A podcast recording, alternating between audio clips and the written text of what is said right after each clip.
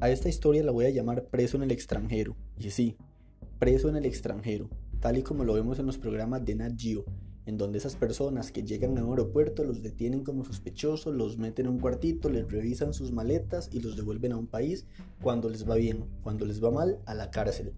Y sí, esta es mi historia. Y no por drogas ni mucho menos, sino por un tema de una reserva de un hotel.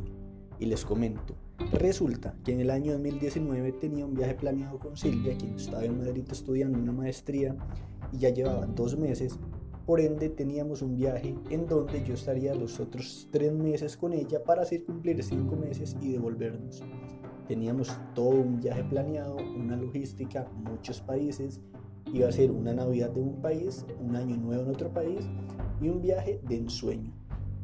Como yo viajaba solo, Resulta que entonces yo hacía un viaje que era de Costa Rica a Colombia y de Colombia a Madrid.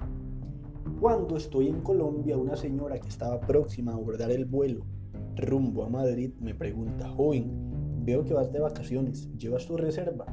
Para que no tengas problemas. Y se me encendió la primera alarma. Yo, ¿cómo? Reserva. A lo que ella me dijo, en Madrid a veces molestan y si no llevas una reserva podrías tener problemas.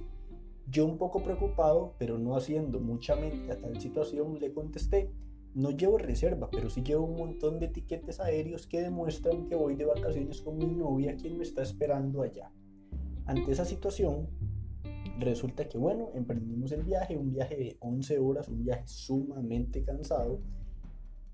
Llegué a Madrid y cuando estoy haciendo migración, el oficial me pregunta, joven, ¿traes tu reserva? ¿A qué hotel te quedas?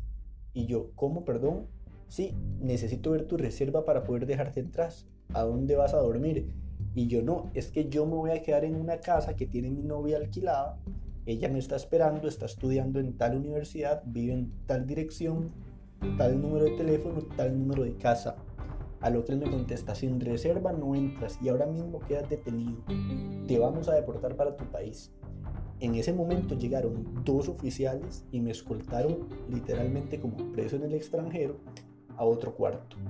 Ahí pasó una hora, dos horas.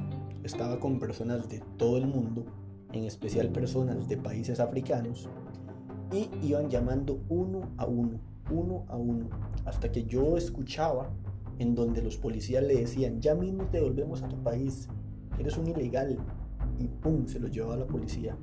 Y otra persona y lo mismo, y otra y lo mismo, hasta que llegó mi turno. Harvey Harriet, por, favor pasar la ventanilla 1.